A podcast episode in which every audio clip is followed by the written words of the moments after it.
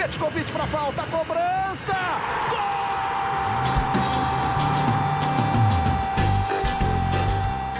Está entrando no ar o podcast Sabe de quem? Do rubro negro, da nação, é o GE Flamengo.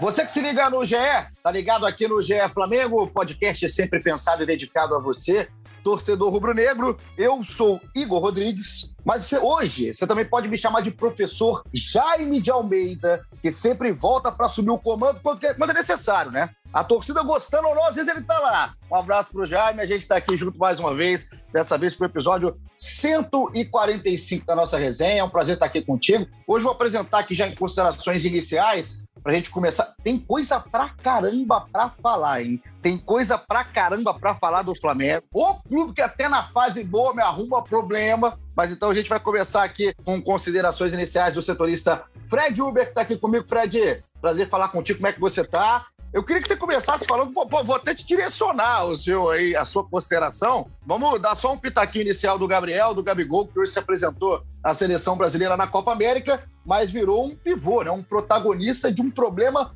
muito maior do que ele, né? Um problema que parece que é do Flamengo, com a CBF e tudo mais. Seja muito bem-vindo, Fred. Fala, um abraço a você, abraço a todos. Realmente foi um. Que confusão, né? Ontem foi basicamente deu um trabalho danado isso do Gabriel, mas realmente é difícil até chegar a uma conclusão do, do que aconteceu, assim, de tem que estar tá errado, se tem alguém certo na história. O Flamengo está claramente em, em, atrito com a CBF. A CBF tem um comportamento também, achei muito diferente do que do, do padrão, negócio de fazer, de divulgar exame de jogador que não estava convocado, que não estava em, em data de convocação, enfim, muito estranho. Gabriel também é, não, não, mostrou muito, boa, muito muita vontade de, de acabar com, a, com o problema também.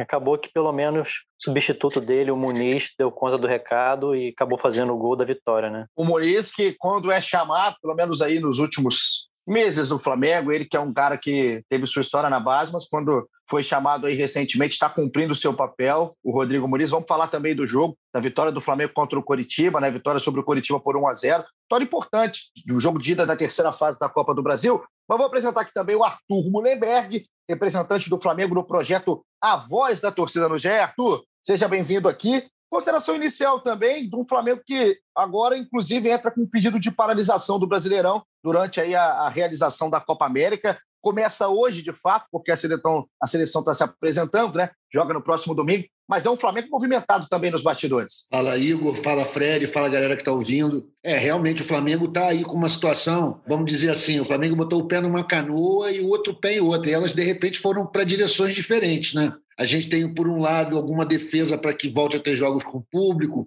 manutenção dos campeonatos, e, ao mesmo tempo, a gente está vendo o quanto que isso está prejudicando o time e agora eles reivindicam parar. É uma doideira, cara. Eu fiquei meio chocado ontem com as declarações que alguns dirigentes estão fazendo. Então, eu acho que o Flamengo precisa unificar o discurso, saber para que lado vai. Fica difícil para a torcida, a gente não sabe se corneta ou se apoia, porque as ações estão sendo meio paradoxais entre si, né? Quer, por um lado, quer que continue, por outro, não quer. Eu acho que o apoio a essa Copa América é um erro, né, de todos os lados. Agora, compadre, que já aprovaram, vai ter que aceitar. Tá difícil escolher um lado, realmente, para entender para onde vai, para apoiar ou para criticar o Flamengo. A gente começa então aqui o nosso papo.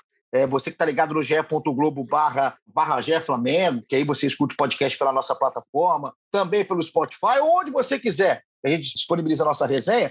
Vamos começar, eu vou deixar o jogo para o final, porque acaba que um jogo de Copa do Brasil vira segundo plano nesse momento do Flamengo, tão tumultuado, tão atordoado aí nos seus bastidores. Fred, queria primeiro uma informação. Vamos começar com esse lado do Gabriel. É, foi é, a notícia da semana no Flamengo, né? O Gabriel não se reapresentou junto com Everton Ribeiro, por exemplo, lá em Curitiba, para o jogo contra o Couto Pereira, para realizar exame. Já estava até marcado, né? Uma ressonância para o Gabriel em Curitiba. Ele não foi lá, estava pautado o diagnóstico da CBF. Vamos começar com a informação do que, que acontece nesse caso, né? O Flamengo estuda a punição, ou agora vai ter até um, um, Eu acho que é até bom, tá, Fred? Esse momento que o, que o Gabriel tá fora um pouquinho, tá longe um pouquinho, que vai ter um pouco mais de cabeça fria para tudo acontecer, para o próximo passo ser dado. O Gabriel já está com a seleção brasileira. Mas o que, que o Flamengo estuda a partir do que ele entende como insubordinação do Gabigol que está sendo estudado e a tendência é, pelo menos em princípio, né, como você falou, tudo pode acontecer, já que o Gabriel vai ficar tanto tempo é, fora do Flamengo, é realmente uma multa,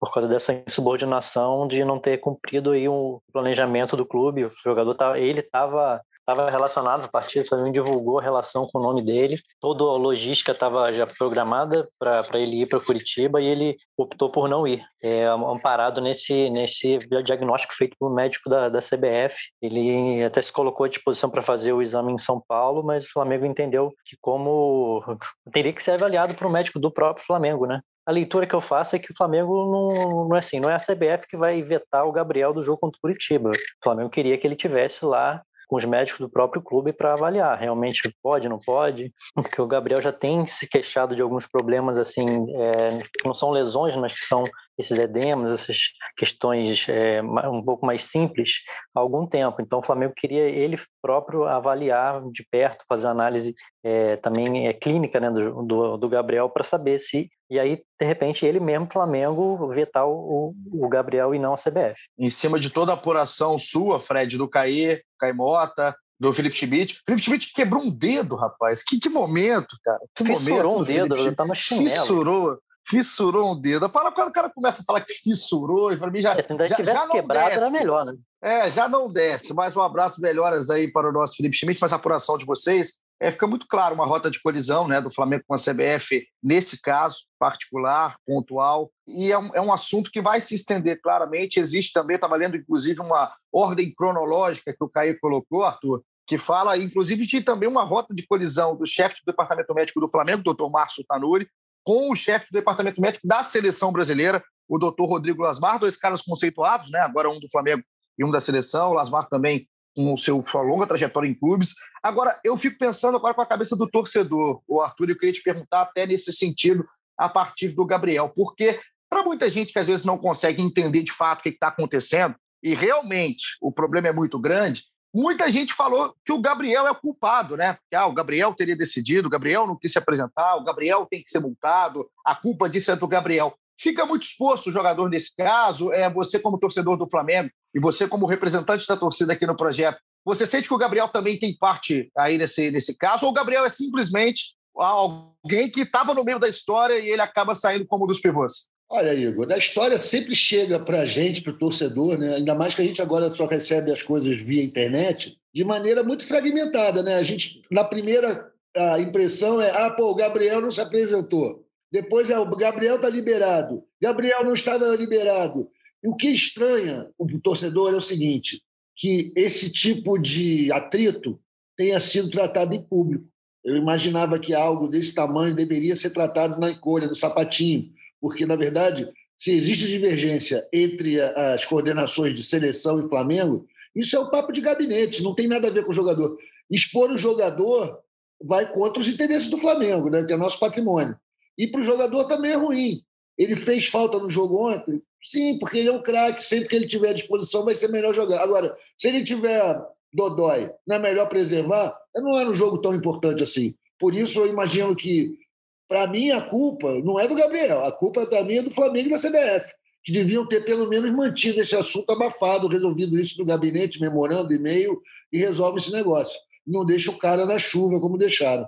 É, ficou realmente exposto, o Gabriel, no caso. Eu vi muita gente rede social. Rede social é muito termômetro, a gente insiste em falar isso aqui. Eu vi muita gente batendo no Gabriel, muita gente também deixando o Gabriel é, fora disso, como se o Gabriel não tivesse culpa. Enfim, cara, fica complicado. O que a gente não pode falar é que ele não está exposto, porque ele ficou exposto em todo esse caso. Só que é, até esse tempo que vai ter agora, a gente já falou aqui no início, ele foi um dos primeiros hoje a se apresentar à seleção. Já estava marcada essa apresentação para sexta-feira.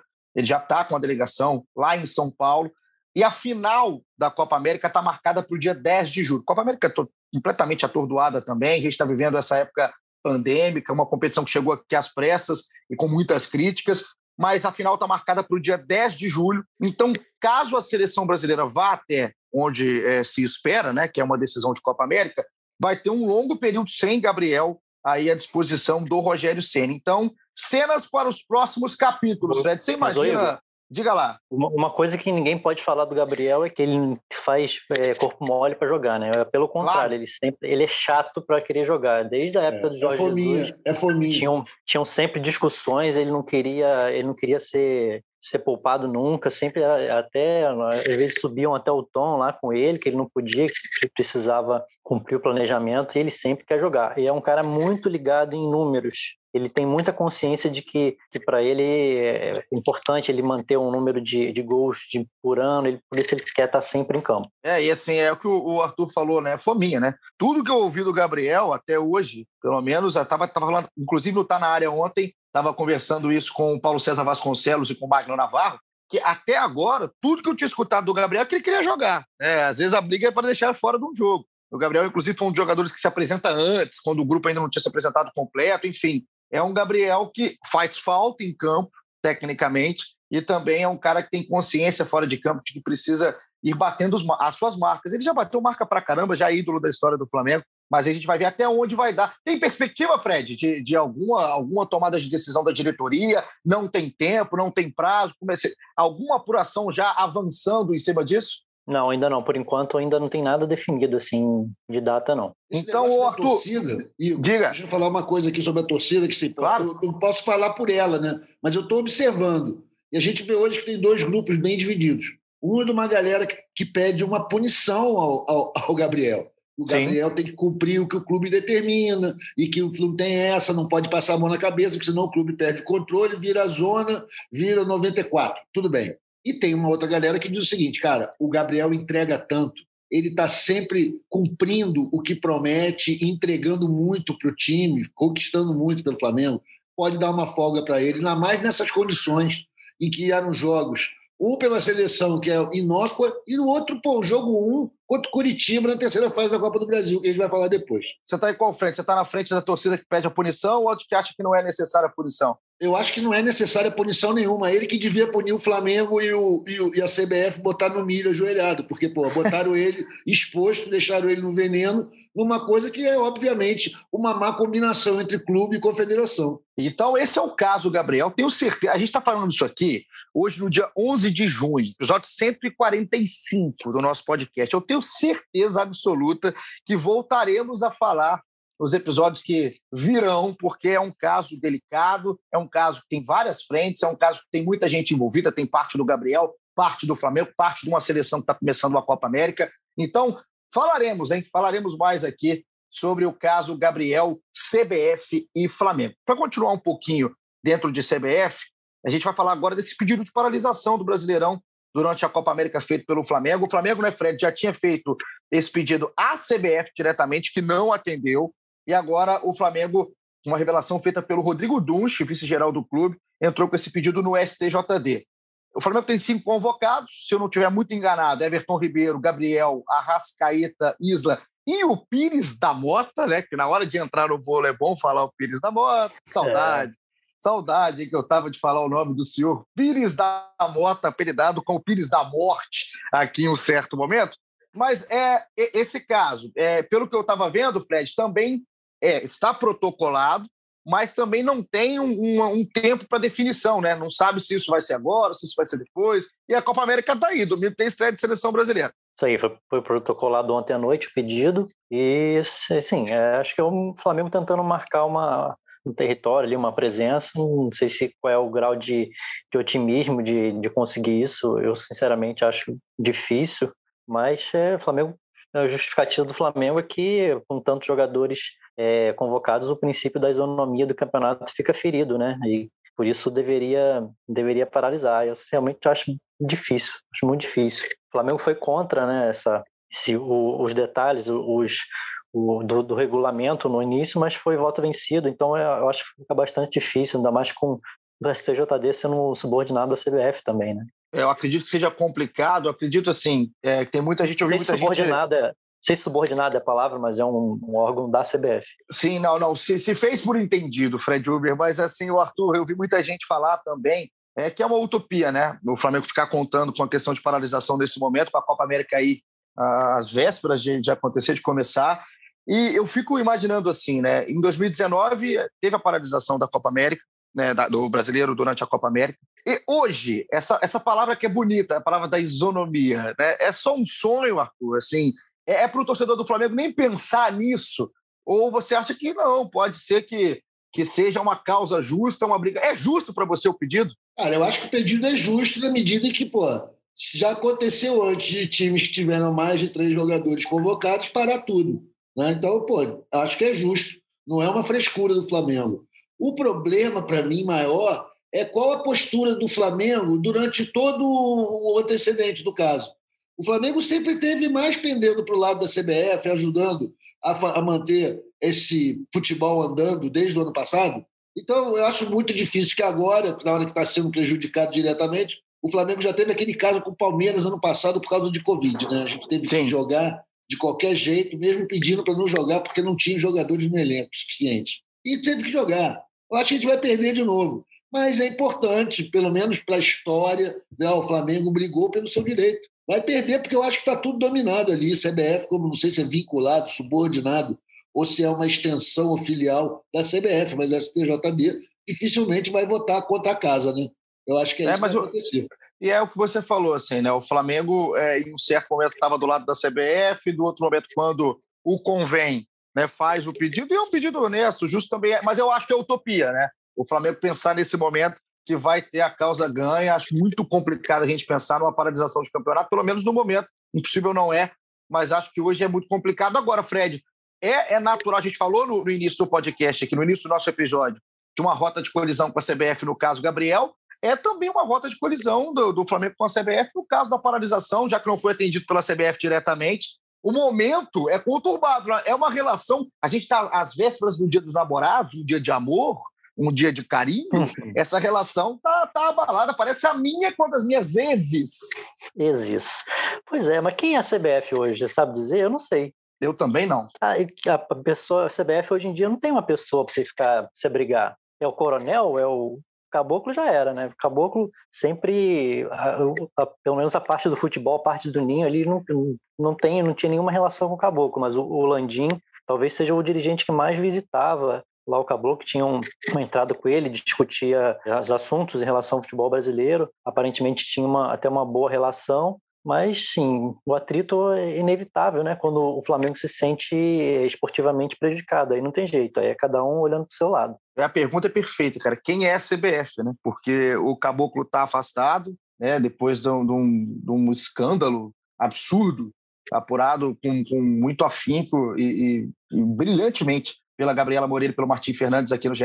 E o Caboclo, enquanto a investigação está em curso, uma investigação depois de uma denúncia de assédio sexual e moral contra uma funcionária né, da CBF, ele está afastado, então fica o futebol brasileiro aí, é, é, vergonhoso, né, cara? É vergonhoso, fica o futebol brasileiro à mercê de não sabemos quem direito. E o Flamengo, no meio disso, está com esse pedido de paralisação do Brasileirão lá no STJD. Tem uma notícia aqui, Arthur, também que a gente tem que falar. Eu falei que hoje tinha coisa para caramba, hein? Você que está em casa, você que está escutando, já pode pegar sua água tônica para tomar junto, para pegar um ar, para se, se fortificar porque tem também data do último jogo do Gerson, Arthur. Imagino que não seja aí um assunto tão feliz para o torcedor do Flamengo. Financeiramente até sim, mas vai perder um dos líderes técnicos do elenco. O último jogo deve ser no dia 23 de junho contra o Fortaleza no Brasileirão, caso não seja parado. Então, a gente fazendo as contas aqui rápidas, restam no máximo quatro jogos do Gerson pelo Flamengo. Reta final do Gerson nessa passagem com a camisa do Flamengo. Depois ele vai para a França, vai passar por exames e aí assinar o contrato de vez com o Olympique de Marselha, time de Jorge Sampaoli. Boa sorte para o Gerson. Está chegando a hora do adeus, Arthur. É, cara, está chegando a hora do adeus. Eu vou te dizer, eu achava até que ele não voltava mais a jogar. Tem mais quatro jogos. A verdade é que ele faz uma diferença incrível, ele é um craque era um dos pilares do time do Flamengo, principalmente aquele time canônico do Jesus, né? É a terceira peça que está saindo fora. E acho assim, o Flamengo vai ter que aprender a jogar sem ele. É João Gomes, eu não sei o que vai acontecer, mas será que precisava jogar esses quatro jogos? Legal, o cara vai fazer a despedida dele. Tem esse jogo contra o Fortaleza no Maracanã ou é lá em Fortaleza? Vou te confirmar agora. Se o Fred já não souber de cabeça, eu te confirmo é, agora. É Maracanã, mas vou confirmar aqui também. Ó, o Flamengo tem o América Mineiro no domingo agora, né, no Maracanã, na terceira rodada. A quarta rodada é contra o Atlético Paranaense na Arena da Baixada. E aí tem datas a se confirmar e tudo mais. É. A quinta rodada é. o Flamengo pega o Bragantino, né? Esse já com data marcada, né, Fred? No dia 19 de junho, Isso. no Maracanã. E aí o jogo é no Maracanã, o jogo contra o Fortaleza no dia 23 de junho, jogo 7 horas da noite também com data marcada. Então, são essas quatro partidas que estão aí com datas, quatro rodadas, três com data já definida. E esse jogo, então, Arthur, seria no Maracanã, seria uma despedida sem público, diferente. Foi uma despedida, Sim, inclusive. É legal despedida, é maneiro. É uma homenagem a um cara que conquistou bastante, ganhou o carinho da torcida, fez por merecer. Agora, cara, eu tenho a impressão de que já nos últimos jogos, quando começou a negociação com o Olympique, o Gerson já estava com a cabeça meio longe. Já estava evitando certas bolas divididas, pô, lógico, né? Todo mundo é humano, ninguém vai ficar metendo o pé antes de uma transação dessa em jogos que não valem nada. Então, eu não sei se vale a pena o Flamengo, o Rogério já ir mudando, deixar o, o, Gerson entrar, sabe, só para dar um alô para a galera. Eu realmente tenho minhas dúvidas. A cabeça do cara já está em Marseille agora está é, mudando a vida dele toda, né? Ele está voltando para a Europa numa outra moral, numa outra condição, momento importante para ele.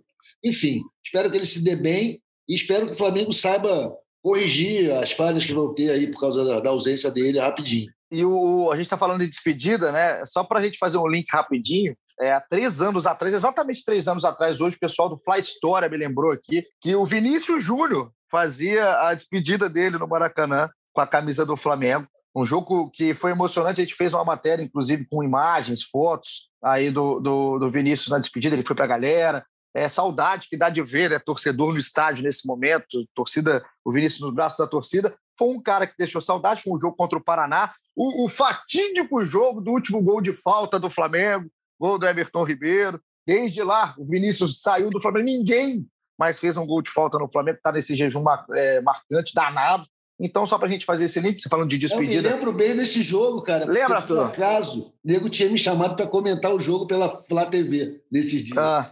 E, pô, eu fui para cara, a primeira vez que fiz comentário de jogo, e era a despedida do, do Vinícius no Rio, né? Mas a gente ainda teve outro jogo contra o Palmeiras, Sim. né? Ainda como líder do brasileiro, aquele jogo que deu aquela confusão danada lá, da porradaria não aconteceu nada e o Flamengo nunca mais foi líder do Brasileiro 18, depois que o menino foi embora. e ele, ele, esse jogo ele se emocionou demais. Eu lembro direitinho do jogo, estava fazendo a cobertura do jogo também. Se, se emocionou, ele já entrou emocionado em campo, Vinícius, né, que está acostumado a rir o tempo inteiro, e saiu emocionado. Só para a gente fazer esse link, valeu para a galera do Fla História, que me relembrou que tem três anos dessa despedida tão bacana, e agora o Gerson prestes a se despedir. O Arthur falou a questão é, do time nos próximos jogos. Será, né, Fred, que não é melhor já preparar o substituto do, do Gerson, porque o Thiago Maia, o Flamengo vai ter que esperar um pouco para esse recondicionamento físico, está voltando de uma operação, voltando aos poucos, ainda nem está à disposição. Mas tem um outro lado também, né? O Flamengo já vai estar tá perdendo líderes técnicos nesse período. O Flamengo já não vai ter caras como o Gabriel, caras como o Everton Ribeiro. Como equacionar essa balança, Fred? Talvez o Gerson, por isso, seja até mais importante nesses jogos, ou é melhor já pensar no futuro, um futuro sem o Gerson? É, eu, eu acho que dá para pensar no futuro e talvez o Gerson ajudar a preencher essa lacuna, principalmente das ausências do Rascaeta e Everton. De repente, já colocar um, um outro jogador na, na, função dele ali, junto com o Diego, o próprio João Gomes, e o Gerson um pouco mais à frente, é, no lugar do, do Everton Ribeiro, talvez. É, apesar de, do, do, Everton, do Gerson não ter rendido muito bem, né? Quando foi nas últimas vezes que jogou mais à frente, mas assim, na necessidade, eu acho que ele, ele pode ajudar bastante aí nesses quatro jogos que ele ainda tem. Eu concordo com o Arthur quando ele fala que o clima não é o mesmo, né? Mas acho que diante da necessidade, eu acho que por isso que o Flamengo fez tanta questão ainda de conseguir segurar ele aí um, mais um tempo antes dele ir para a Olimpíada e depois viajar lá depois do dia 23 para fazer os exames e, e se oficialmente apresentar lá no, no Marseille. É isso, bem lembrado que ele está convocado para a seleção olímpica, então assim como o Pedro, por exemplo, então o Gerson também tem esse compromisso pela frente.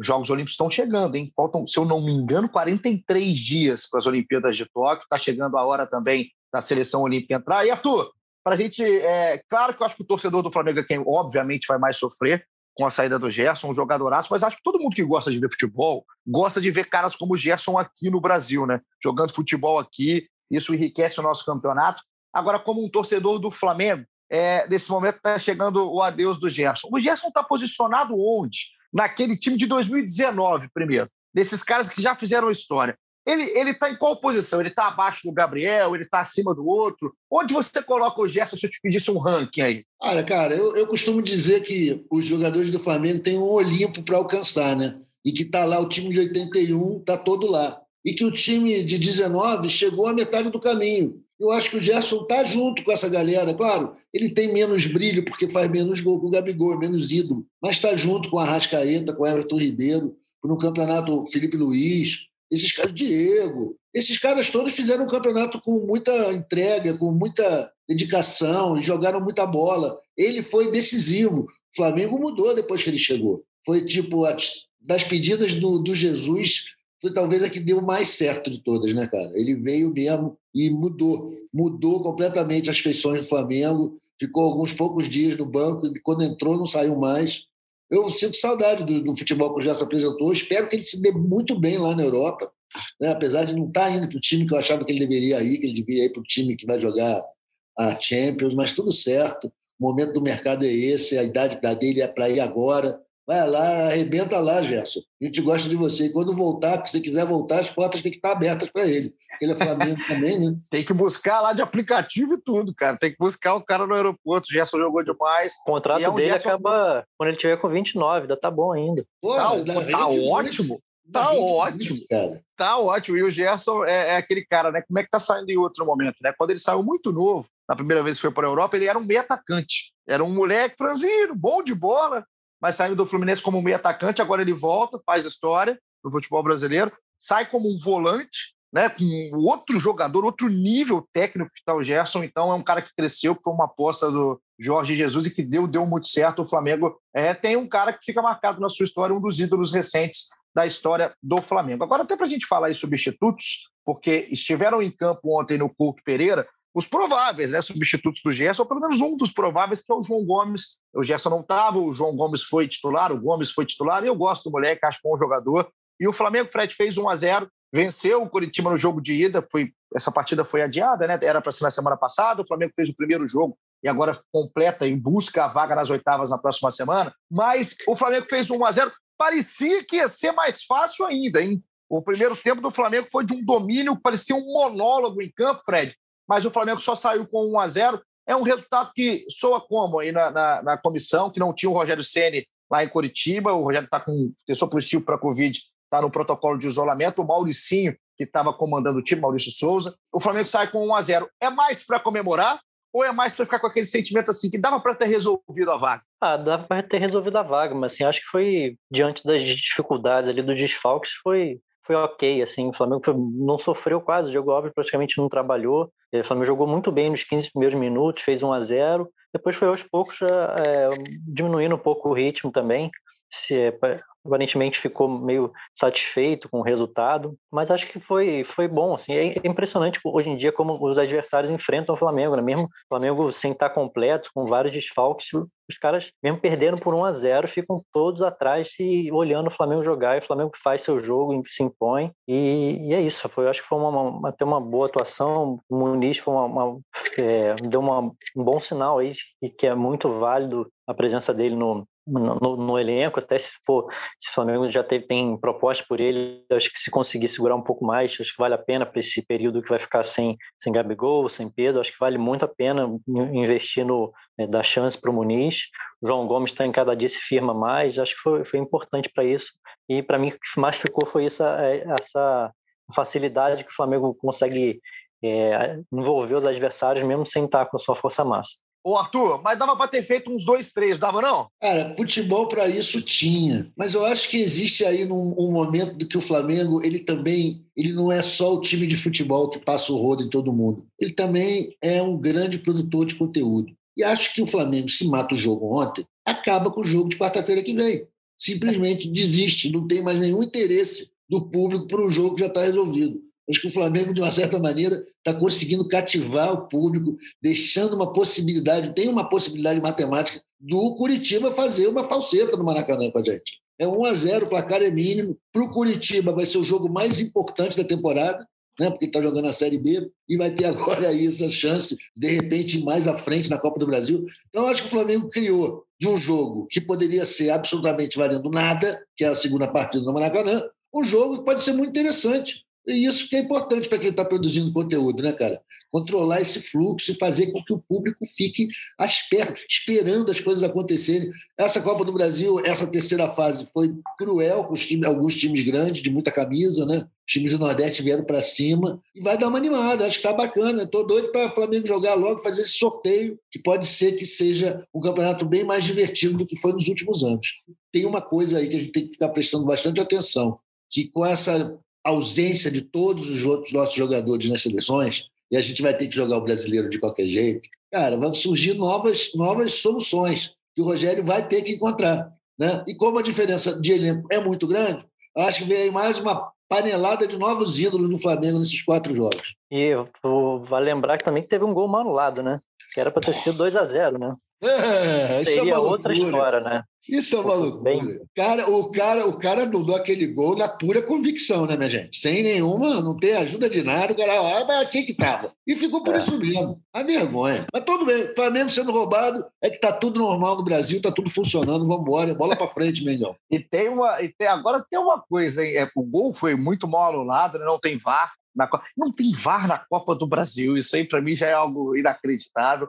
Mas, o, o Arthur, é, tem uma, uma, umas produções de conteúdo que tem hora que estão ruins. O é. Palmeiras foi produzir conteúdo com o CRB, o conteúdo foi bom, não, hein? Total, não, é o risco. Mas, cara, é, é, é show business, né? Não tem segurança nenhuma. Os caras vão ter que ir para cima. O Flamengo é o time a ser batido por todos os outros. Todo mundo sonha de, de ganhar o Flamengo. É, vale a taça ganhei do Flamengo. Então, cara, tá aí o Vasco da Gama, nossa prova maior disso daí. Tá até o Marcelo Cabo falando, pô, que a gente jogou bem, contra o Flamengo, então não consegue mais repetir. É isso. Flamengo é o parâmetro. Então tá todo mundo a fim de tirar uma casquinha. O Flamengo tem que ficar esperto mesmo. E essa essa lição que ficou aí de Corinthians, o próprio São Paulo também, apesar de ter dado 9 a 1 cara, ficou uma semana na dúvida se o 4 de julho ia tirar eles. Palmeiras oh, muito time grande rodando. Meu 4 de julho, eu estou até agora abalado com a derrota do 4 de julho. Não precisava de 9. Um abraço para Piripiri, lá no Piauí. E eu queria é, até aproveitar, já que a gente está falando do, da oportunidade que o Rogério vai dar para essa garotada, para mais jogadores, nesse período que o Flamengo não vai ter algum desses caras. O Mateuzinho é, é um cara que estava me chamando a atenção no primeiro tempo ontem. A gente teve um momento, eu vou perguntar para o Arthur já já sobre o substituto, já para ele ficar pensando, mas o Mateuzinho fez um bom primeiro tempo, hein, Fred? É, eu não sei, eu não sei não, hein? Eu não sei não se daqui a pouco, com mais sequência, com mais tempo, a gente não pode ter um revezamento maior na lateral direita do Flamengo, porque não está consolidada com o Isa, que não faz apresentações ruins, mas também não acho que seja um jogador que está ali com o dono da posição tranquilo no Olímpio. Então, é, eu, me chamou a atenção o primeiro tempo do Matheus. É, ele muito participativo, né? Foi bem, sim. Ele só saiu porque foi o já era programado, né, para o Rogério observar. O Rogério pediu para o Mauricinho fazer a substituição para ele observar o Rodney, mas o Mateuzinho muito bem ofensivamente, ele é somente ele é, contribui bastante, ele se dá bem com o Everton Ribeiro ali, está sempre é, ultrapassando ali, chegando na linha de fundo. Eu acho que o Flamengo tem ali não tem um cara na, na, na lateral do Flamengo, não vai ter uma, um cara como o Felipe Luiz. Assim, eu acho que é o, a diferença entre os três ali é bem menor do que na, na, lateral esquerda. E ele, ele, assim, como é que cresce também quando o Everton tá bem, né? O Everton fez um bom jogo, saiu até contrariado em um certo momento, né? A gente não sabe se mais com ele, pelo cansaço, também com a substituição. Mas o Everton, quando está bem, ele eleva também o nível do lateral que está jogando com ele. Foi o caso do Matheus no primeiro tempo. E Arthur, a pergunta que eu separei para você aqui foi sobre ele Pretinho Rod, né? Rodinei de volta. Rodinei de volta, que momento para a gente aqui falar o nosso podcast. O Rodinei sai com o status do Flamengo e volta com outro. Não é um craque, mas ele volta tendo feito bons jogos, tendo sido importante no Internacional, que brigou. Não foi um internacional coadjuvante, foi um internacional que brigou como protagonista no brasileiro, por exemplo. Ele, inclusive, foi personagem no jogo contra o Flamengo, né? No grande jogo do cartão vermelho. Que momento do Rodinei. E agora está de volta. É um Rodinei que volta para brigar por posição, Arthur, ou é um Rodinei que volta simplesmente para esperar uma nova proposta? Olha, o Rodinei foi, no Campeonato Brasileiro 2020, foi o cavalo de Troia do Flamengo lá no Inter. Né? Funcionou perfeitamente, volta como um guerreiro, volta agraciado, todo mundo bate palma para ele. Agora, ponto de vista do futebol, eu acho que ele é opção 3 ali no lateral, porque para mim, eu tinha vaticinado isso em janeiro durante o Carioca, Mateuzinho titular, cara. vai ser titular. No final do brasileiro vai estar ele, o Isla reserva dele. Tem mulher que tem muita disposição, tem bola, tem visão. A jogada dele ontem, a visão de jogo dele ontem, naquele passe para o Bruno Henrique no gol, que foi anulado injustamente, pô, já mostra que o cara tem uma visão. É, é o tipo de bola que o Isla não mete. Que o Isla prefere fazer aquele cruzamento de longe, assim. Então, eu acho que ele já, o Rodinei vai ficar em terceiro lugar. Agora, o Rodinei tem uma função é, social dentro do elenco do Flamengo. todo mundo sabe. Ele é um cara que, pô, comanda a resenha, é um cara maneiro, todo mundo chama para conversar, para jantar em casa. É um cara gente boa, todo mundo adora ele. E a gente viu a importância dele para o Internacional, cara. O cara saiu, o Internacional é ladeira abaixo. Perdeu tudo que disputou. Então, quem que saiu? Rodinei. Está aqui com a gente de novo. Beleza, guerreiro. Se pintar uma proposta para ele, ele vai embora. Mas já já ele vai estar tá fazendo seis jogos aí, porque o Flamengo tem muito tem que circular o seu, seu material humano e botar todo mundo para jogar. Tá tudo certo, é mais um para ajudar. Estou feliz que quando ele voltou. A, quando a fase tá boa, né, o Fred, o torcedor tá assim, tá igual o Arthur. Porque se, se eu falasse em outro momento, ah, o Rodinei voltou, até eu era xingado aqui no podcast. Ontem eu fui falar que o Rodinei ia voltar, soltei que momento. Nossa senhora, o pessoal tava fazendo festa. É, o Pretinho Rod, não sei o quê. Mas o Rodinei é um cara de grupo total, né? Falou bem o Arthur, é um cara que é muito querido no grupo do Flamengo. E se bobear, cara, a gente também é, é tem jogadores ficam muito marcados, né? O Rodinei não foi bem com a camisa do Flamengo, né? Em vários momentos, ele está presente em vários momentos marcantes que o torcedor não tira da cabeça. Mas o Rodinei, quem sabe, a gente está vivendo aí um momento que o Rodinei vai dar a volta por cima, em momentos que ele vai ser mais utilizado mesmo, porque o Isa não está à disposição, o Mateuzinho teoricamente agora é o dono da posição durante a Copa América, mas o Rodinei, quem sabe, usa também. É um cara que pode sim dar a volta por cima. Eu sou um fã de Pretinho Rod, Fred. Ah, vai precisar, como o Arthur falou, vai ter que rodar o elenco, não tem jeito. Todo mundo vai, acho que vai ter que jogar. E agora o Rodinei está entrando num time mais ajeitado, né? Isso vai, acho que vai ajudar ele. E ele tem uma característica que é parecida ali com, com o Isla, o cara que tem muita força para chegar na linha de fundo, eu acho que casa bem o estilo dele. Agora, às vezes ele se enrola muito, eu tenho medo dele se enrolar muito na saída de bola, assim, que o Flamengo exige muito, expõe muito o jogador na saída de bola, né? E, mas vamos ver. Ah, meu Deus. É. Dá o um chutão, dá o um chutão. Legal, tem esse problema, tem esse problema. Dá o um chutão, Rodinei, tá? Dá o chutão, vamos combinar que você tá liberado para dar o chutão. Para a gente chegar aqui na nossa reta final do episódio 145, já queria aqui pedir uma consideração do Arthur, já agradecendo demais a participação, Arthur, sobre o Muniz, cara. O Muniz, a gente falou aqui que né, é importante, a gente está falando, do, começou hoje aqui, falando que o Gabriel não está à disposição, o Pedro daqui a pouco está em seleção olímpica. Então, cara, o Rodrigo Muniz que vai continuar tendo chance e, pô, eu vou te contar, hein? O Muniz, se ele continuar jogando o que está jogando, né, fazendo o que está fazendo, Arthur, é um cara interessante para ser observado. Pô, totalmente. O Muniz é o seguinte: eu imagino que o Flamengo tem dois grandes centroavantes, que são Gabigol e Pedro. Agora, está provado, a seleçãozinha agora aí mostrou pra gente. Quem tem dois não tem nenhum. Pra que, que vai vender o menino? O cara que tem cheiro de gol. E que é o seguinte: Flamengo, segundo o balanço, já alcançou a meta com que tem que arrecadar com venda de jogadores. Pra que, que vai vender o cara lá pro Genk da Bélgica, pô? Deixa o cara no elenco, o cara vai fazer gol, o moleque é bom, tem cheiro de gol. Ontem, né, segundo gol dele, visão, né? Cara, você vê, o cara sentiu que a jogada estava embolada com dois backs, recebeu a bola, parou lá dentro. É bom esse moleque. Imunização racional. Muniz fica. Fica, volta Gabigol, volta Pedro e fica Muniz. Essa é a minha dica para a direção do Flamengo. Não gastar dinheiro dando Muniz por qualquer trocado aí. A gente precisa dele no elenco. Fred Uber, Flamengo e América. Agora Flamengo e América de um, né, uma América que não está naquela fase boa mais, uma América que vem pressionado para pegar o Flamengo. Qual é a expectativa aí, né? Mais uma vez com o Mauricinho no comando e expectativa de time, né? Vai com o time com força máxima, que está à disposição, prever mudança, talvez um Rodinei. Como é que tá esse Flamengo para o fim de semana? Ah, tem que ser força máxima, até porque não tem tanta gente assim para poder escolher para jogar, né? Acho que não vai ter o Everton, né, em relação a esse jogo contra o Curitiba. Sinceramente, ainda não sei como é que vai ser o Rodrigo Caio, tá, elenco se reapresentando nessa sexta-feira ainda, vamos ver como é que ele vai é, se portar ainda no sábado, isso vai ter chance. É, acho que não vai, ter, vai ser muito diferente em relação ao jogo contra o Curitiba, não. Ó, eu vou colocar aqui agora a galera, um pouquinho da galera, porque o pessoal falando do Rodinei aqui, ó, o Luiz, Luiz Boa, um abraço pro parceiro, falou que valeu pela vitória, mas em jogo grande vai ter que jogar mais, e o Rodinei voltou pior do que saiu. Eu tava com saudade da corneta do pessoal aqui. Tamo junto, hein, Luizão? O Pô, tri vem nação. Ah. Sem, sem Everton, capaz de Michael ser titular. Michael, precisa, Pra que falar, hein? Pra que falar isso agora? Não precisava no final gosta. do episódio. Não precisava. Você, você, você é um maldito. Aqui o Lúcio Aleph, um abraço pro Lúcio, falou que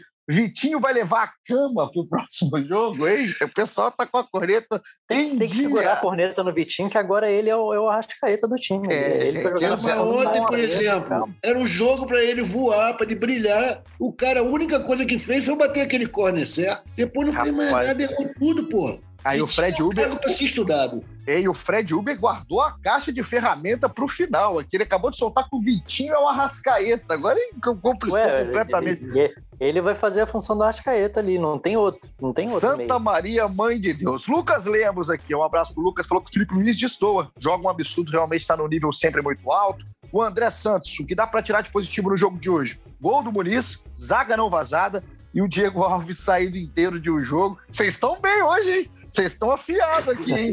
o pessoal, do, o Leandro Lainete, pode falar dessa preguiça, eu, eu, vou falar a palavra aqui, tá aqui eu vou falar, dessa preguiça escrota do Flamengo no jogo de hoje. Segundo tempo patético, transição ofensiva no momento que o time simplesmente abdicou de atacar, foi saindo numa lentidão, podia ter matado o confronto. Eu, eu tendo a concordar com o Leandro aqui em certa parte, que o segundo tempo podia ser um pouquinho mais intenso. O próprio Diego falou isso no segundo tempo, né, na saída da, do jogo, no final do jogo, quando o Flamengo venceu por 1 a 0 o Flamengo realmente caiu um pouco de nível na segunda etapa, mas é produção de conteúdo, segundo o Arthur Goleberg, para o jogo de volta ficarem aberto e o Flamengo continuar na briga por uma vaga nas oitavas. Vou me despedindo de vocês aqui. Muito obrigado pela participação, pela companhia. Arthur, tamo junto, valeu, um abraço. Fred valeu, Uber, amigo. tamo junto, meu garoto. Um abraço. Felipe Schmidt, melhora o seu dedo. Caio Mota, Caio Mota tire o chinelo. E você, obrigado pela companhia. Até a próxima, um abraço.